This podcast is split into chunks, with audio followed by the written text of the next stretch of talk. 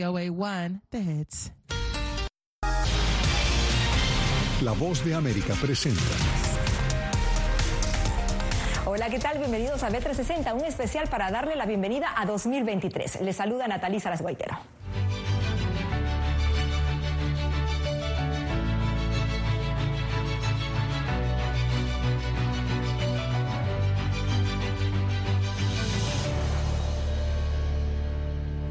Dedicamos este primer programa del año a revivir algunas de las historias de emprendedores hispanos, gente pujante que hizo de la adversidad una oportunidad. Si bien durante 2022 la inflación se convirtió en un tema crucial en las conversaciones y motivo de quejas y desesperanza, muchos fueron los que se reinventaron, esto para seguir adelante a pesar del mal tiempo. Con los altos precios en los alimentos y varios bienes de consumo masivo, los que se dedicaban al negocio de la venta de comida sufrieron uno de los peores golpes, pues no solo veían la diferencia en sus refrigeradores, sino también en las ganancias de su negocio. Fue por esto por lo que un vendedor ambulante de comida decidió convertirse en un popular lonchero.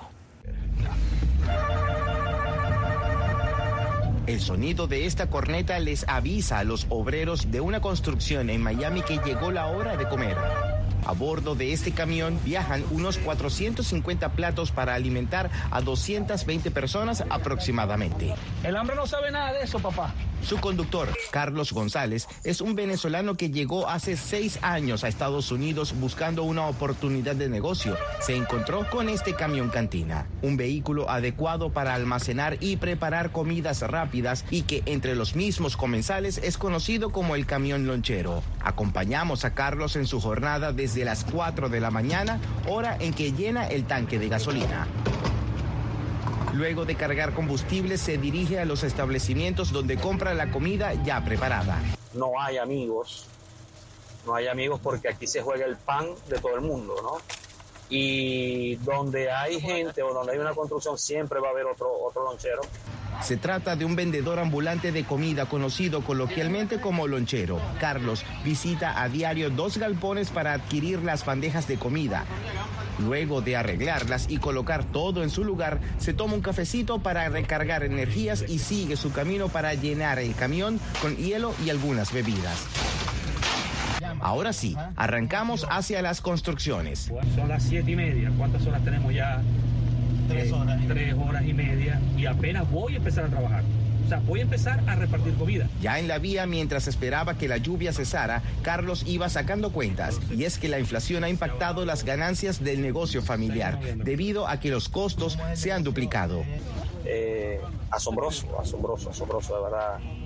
Nos está matando, nos está matando. Incluso la mayoría de los obreros a quienes les vende le han reclamado el aumento de precios. Mucho, muchos eh, clientes centroamericanos cliente humilde que vive del día a día y que aparte de que tiene que mantenerse él aquí, tiene que mantener a su familia en, los países de donde vienen ellos, ¿no? Bueno, el año pasado por un plato de comida pagábamos 5 o 6 dólares, ahora ya son 10 dólares, 12 dólares. Y muchos sacan cuentas, pues el salario del día es de 150 dólares aproximadamente, un promedio que se ha sostenido por años sin esperanzas de aumento de sueldo. Y esto ha hecho que Carlos pierda clientes. Uf, gente que ya trae comida a su casa, el más barato. Pero comer siempre será una necesidad a pesar de los altos precios, por lo que Carlos tiene esperanza de que las cosas van a mejorar para su bolsillo. Y este país ya ha pasado por grandes, por grandes situaciones. Sí, sí, sí, sí, sí va a mejorar la situación. Creo yo que sí. Como el de sus clientes. José Pernalete, Voz de América, Miami. Hacemos una pausa y en breve venimos con más historias de emprendedores hispanos que lograron encontrar la manera de prosperar y así servir de inspiración a otros. No se vayan.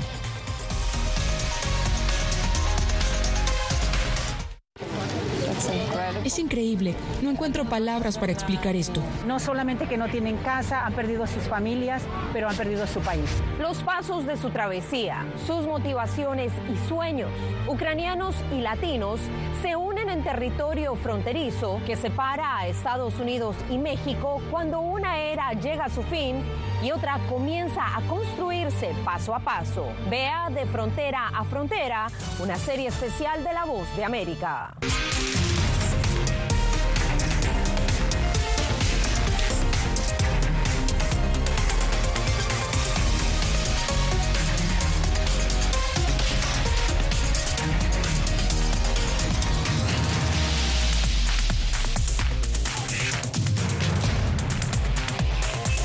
Venezuela 360, cada semana por La Voz de América. ¿Qué tal desde Washington comienzan las noticias en el mundo al día? Día a día, desde la capital de Estados Unidos y donde se producen las noticias que más te impactan. El objetivo es llegar al otro lado de la frontera para pedir asilo. La voz de América te conecta con el mundo al día, los hechos más allá de la noticia, para que tomes decisiones bien informadas, en el lenguaje que quieres, donde quieras y como prefieras. Conéctate con El Mundo al Día. La Voz de América te invita a ser parte de nuestra familia a través de las redes sociales. Encuentra en tu muro las últimas noticias de tu país en su conexión con Estados Unidos, la región y el mundo. Historias que empoderan las voces latinoamericanas de política, economía, salud, actualidad, balanceadas y precisas. Únete a un equipo de origen hispanoamericano que trabaja para conectarte con los tuyos. Síguenos en Facebook y conviértete en protagonista de una historia que tú mismo ayudarás a construir.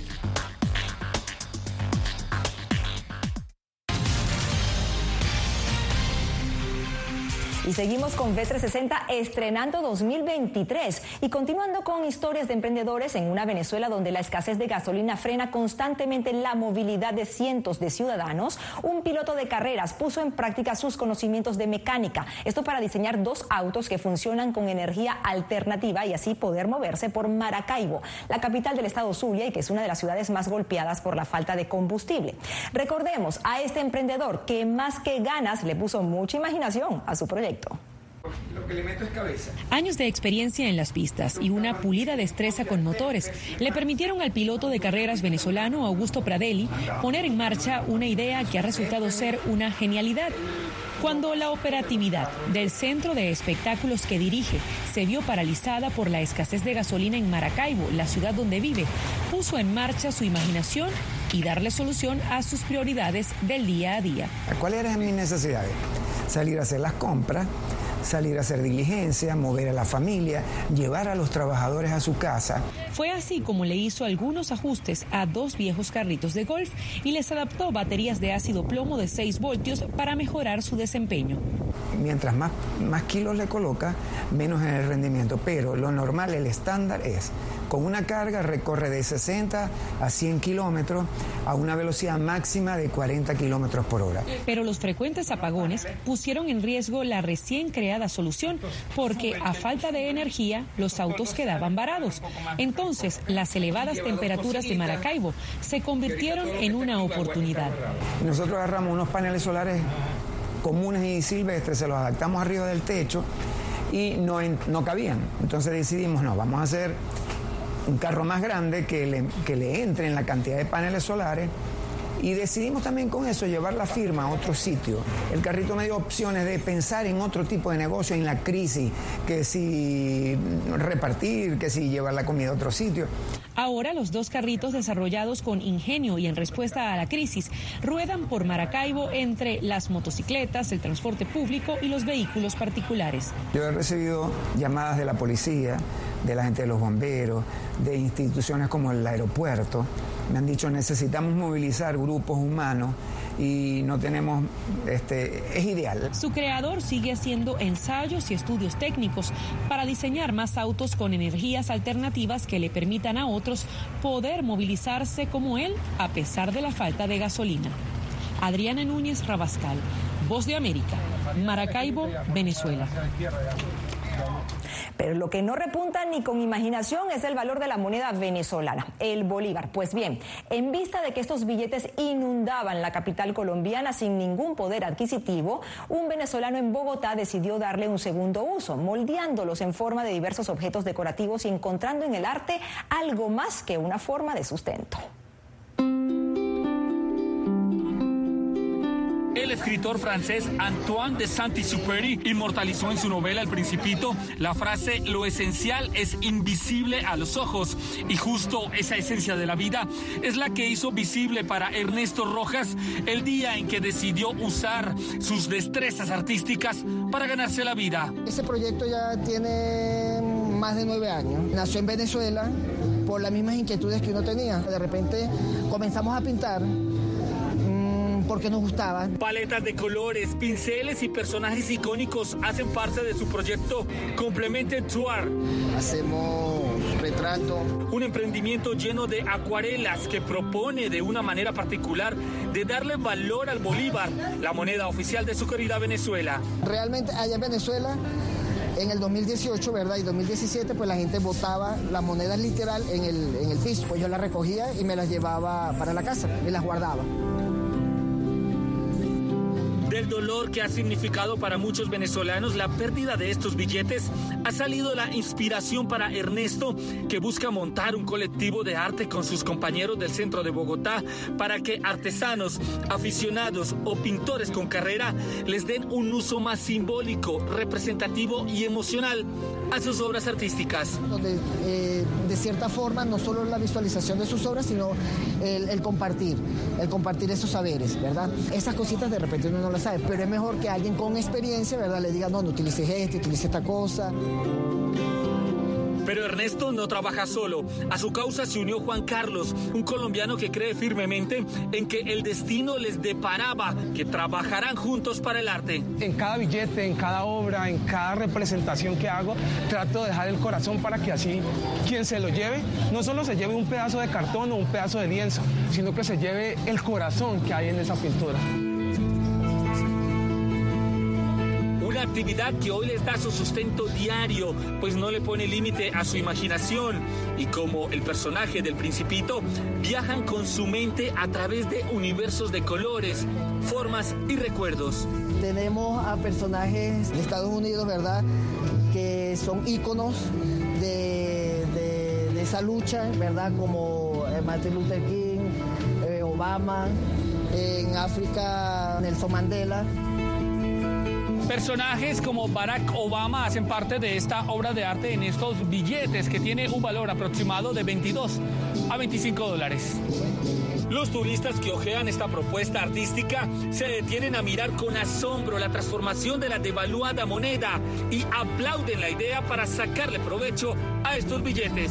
Me parece muy bonito que, pues, digamos que ustedes que están pasando unas necesidades fuertes, pues puedan expresar eso en, en esos billetes me parece genial cómo, cómo pueden utilizarlo para expresar el arte. Y usando el devaluado bolívar venezolano como materia prima, nacen carteras, cinturones y hasta joyas, dándole una segunda oportunidad a un billete que perdió valor comercial, pero conserva intactas sus emociones. Jair Díaz, Voz de América, Bogotá, Colombia.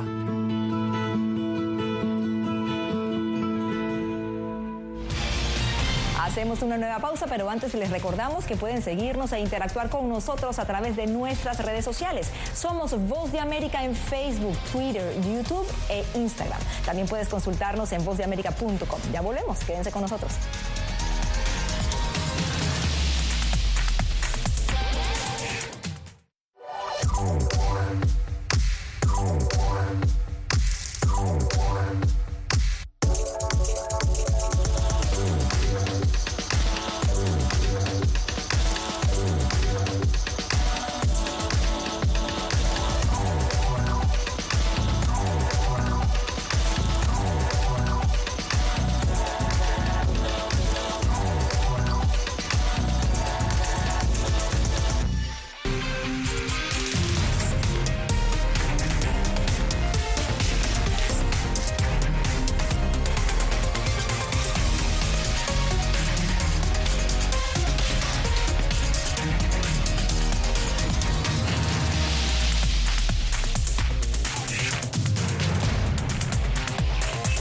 Venezuela 360, cada semana por La Voz de América.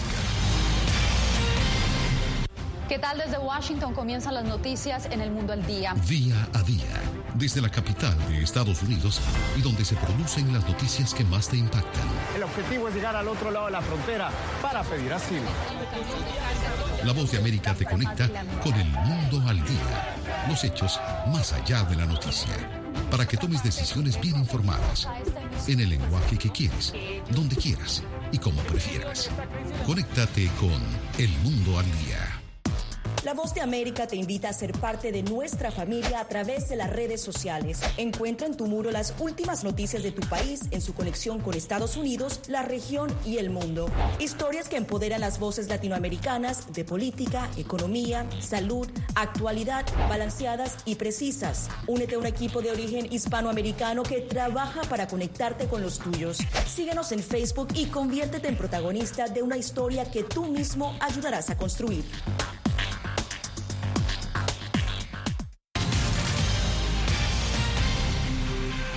Y seguimos con B360 edición especial de 2023. Lo hacemos en Colombia, donde el turismo del café siempre está en auge y se ha convertido en el sustento de muchas familias campesinas que han transformado sus fincas en emprendimientos sostenibles. Aquí les mostramos una experiencia auténtica que va del grano a la taza y que cautiva a los amantes del café en cada rincón de todo el mundo. Vamos a verlo. Sumergida entre las imponentes montañas del eje cafetero colombiano se encuentra la finca Villa Gloria, propiedad de León Campos, un caficultor apasionado que dedica gran parte de su tiempo a compartir con otros su amor por el café. Que atrás de una, de una buena taza de café hay mucho, mucho que ver. Cientos de turistas llegan cada año hasta la finca de Don Leo, como se le conoce en la zona, ubicada a unos 1.800 metros sobre el nivel del mar en el departamento del Quindío. Aquí aprenden los entresijos del producto de exportación más importante de Colombia. Esta es la semilla de café. Desde la plantación. El mes y medio empieza a brotar y ya esto se llama fósforo, ¿sí? A los dos meses ella empieza a ir abriendo la hoja y esto ya se llama chapola. De aquí es donde empieza a salir el café. Hasta el cultivo, la cosecha y la meticulosa selección manual de cada uno de los frutos. ¿Qué es lo que estamos buscando? Este tipo de cereza. Una cereza óptima. Cerezas que pasan a la desculpadora. de donde se extraen estos granos, que son lavados, secados y puestos en reposo por varias semanas en estos costales. Mire el color de café y la fragancia. Los visitantes disfrutan de una experiencia interactiva que va más allá del paladar. va a producir más tazas por menos gramos de café. Invocando aromas y texturas del café que solo se pueden apreciar en su cuna. El que más las cacao. Eso. Y la mejor parte, la degustación de los tres cafés de especialidad de la marca de Don Leo, evaluados y certificados por la Asociación de Cafés Especiales. El balance, el aroma, la fragancia, el sabor, la acidez, la dulzura, son 10 diferentes. Cada una de estas le da un puntaje al café.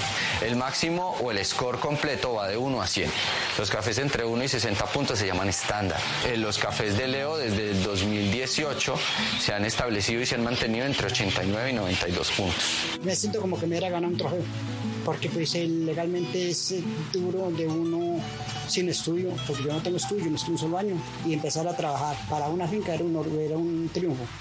Y ahora seguir con, el, con eso trabajando para estos cabezas es un logro que uno va a, va a sacar adelante.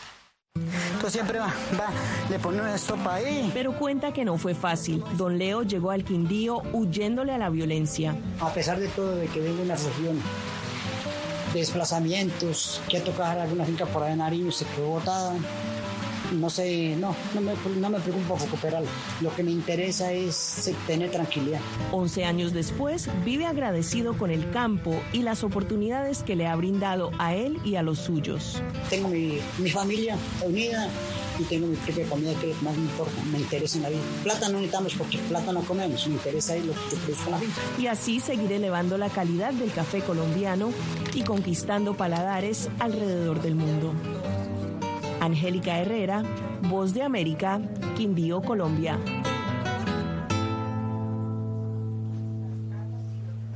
Y en un recóndito pueblo del Pacífico colombiano, las mujeres trabajan desenterrando de los manglares lo que se considera, escuche bien, el oro negro del Pacífico, la piangua. Estas trabajadoras se embarcan en una faena de recolección que forma parte de una actividad ancestral que pasa de generación en generación y que incluso ha evolucionado al punto de convertirse en una oferta etnoturística para propios y visitantes.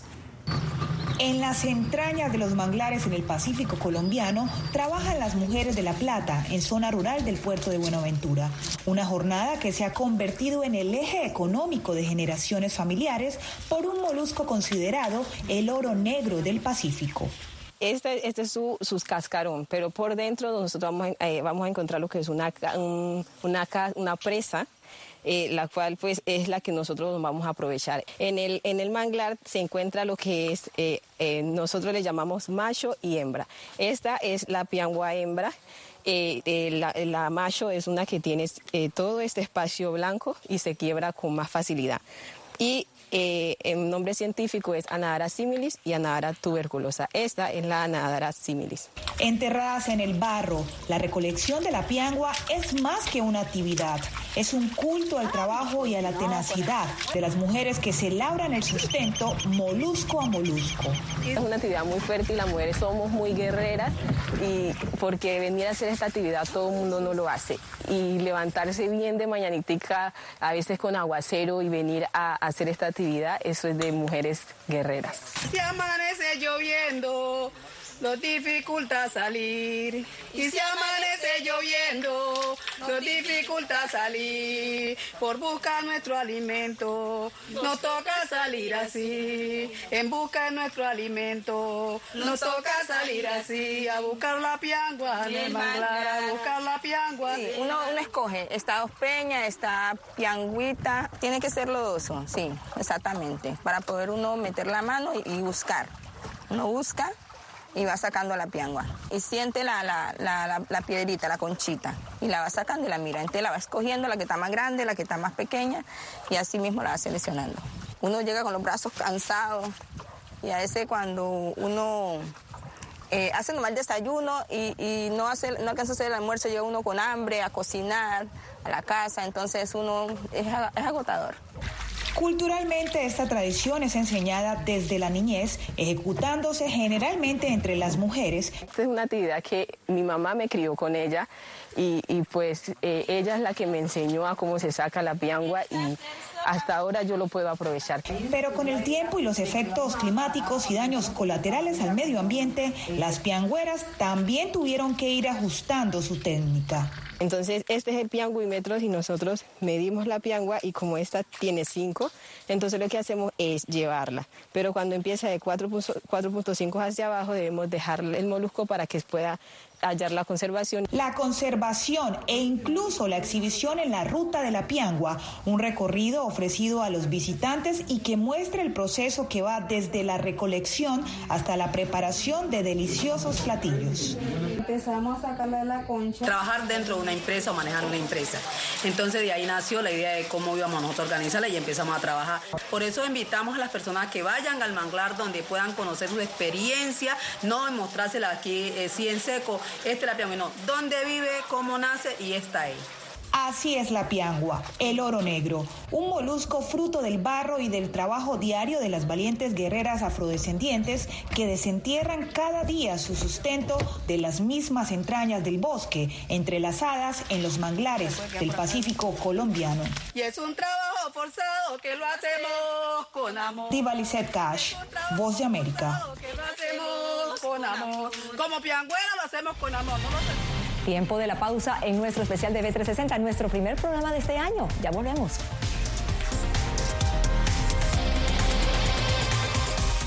Hace un año fueron despojadas de todo en su tierra, pero lejos de silenciar su talento, desde su exilio obligado sus notas musicales ahora se escuchan en todo el mundo. La voz de América presenta Sinfonía de Coraje. La odisea para huir de la persecución talibán en Afganistán de las dos últimas integrantes del Instituto Nacional de Música que permanecían en ese país. En todas las plataformas de La Voz de América.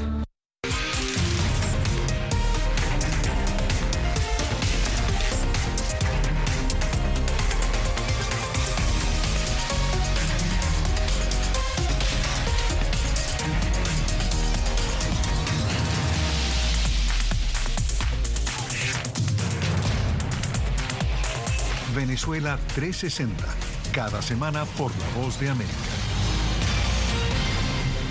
¿Qué tal desde Washington comienzan las noticias en el mundo al día? Día a día, desde la capital de Estados Unidos y donde se producen las noticias que más te impactan. El objetivo es llegar al otro lado de la frontera para pedir asilo.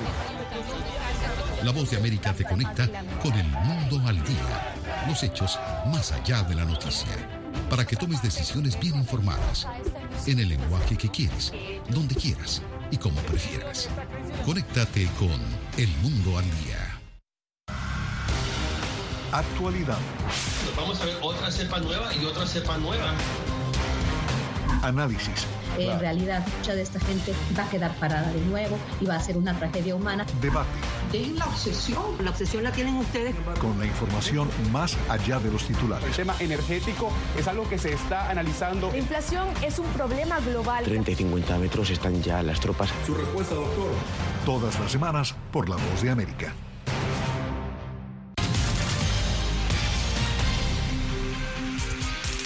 Y ya en la parte final de nuestro show recordamos a una emprendedora que dejó a un lado los estereotipos para hacerse viral en las redes sociales. Luego de sufrir una mala experiencia y perder su negocio, que era un restaurante que dirigió por años, vio en la adversidad la oportunidad para conocer y reinventarse con la ayuda de la tecnología que no era de su época. Un momento que tuvo para aprender y utilizar las herramientas que tenía en ese momento a su alcance que vienen de Afganistán. Dicen que una de las mayores virtudes de los seres humanos es ver la oportunidad aún en la adversidad.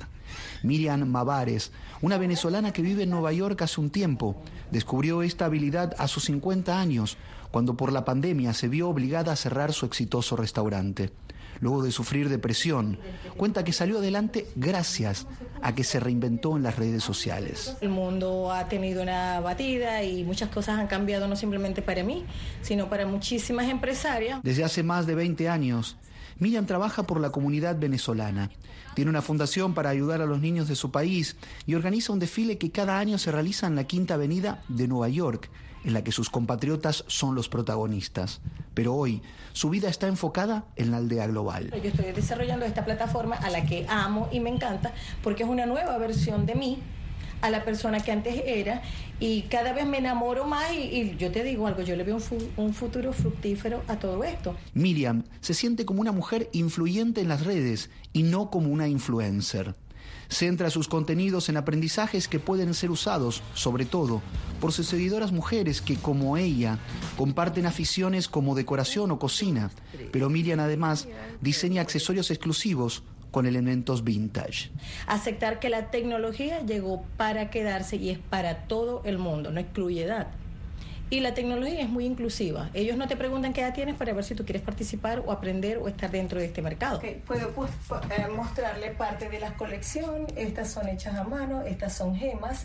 Estas son piedras y accesorios africanos. Mira, todas las mujeres que deseen entrar a las redes sociales, que entren que disfruten la adrenalina, la adrenalina, que la gente las conozca, que vean el talento que ellas quieran mostrar que no es mostrar el físico, es mostrar talento. Relata que si bien las ganancias que puede obtener fueron su principal motivación, descubrió que las redes no solo son para los jóvenes y se fijó la meta de que el contenido que coloque sea para ayudar y animar. Que si las redes sociales sirven para que tú drenes, para que tú compartas, para que tú sobrepases tus propios límites, para que tú hagas tu mejor versión de ti, sin miedo, lánzate. Y es que así como Miriam se lanzó a las redes sociales a los 50 años, sin importarle la opinión de los otros, cree que la edad no importa para demostrar que la fuerza femenina, indistintamente al que sea el sueño, logran lo que quieren cuando ponen el corazón en ello. Eso, feliz noche, hey, feliz mes de la mujer, regálense emociones, pónganse bella, ¿ok? Ronen Suárez, Voz de América, Nueva York. Y como de negocios e ideas innovadoras para hacer crecer el comercio se trata, bueno, una marca de turrones en España ha decidido ingeniárselas para hacer del consumo de este dulce una costumbre que no solo se ciña a los días de Navidad y Año Nuevo. ¿De qué manera? Bueno, les contamos. Con algunos sabores diferentes que atraigan el gusto de los amantes del turrón, no solo en diciembre, sino todos los días del año. Es así como en las tiendas pueden verse ahora turrones con sabores a frutas tropicales, a pan con aceite de oliva y chocolate, a pistacho o incluso a donuts o rosquillas. Una manera de extender la dulzura de un buen turrón e impulsar las ganancias día a día sin importar la temporada. Llegamos al final de este especial de B360. Les agradecemos su compañía y su preferencia y esperamos que este 2023 venga cargado de buenas noticias. Les habló Natalisa Las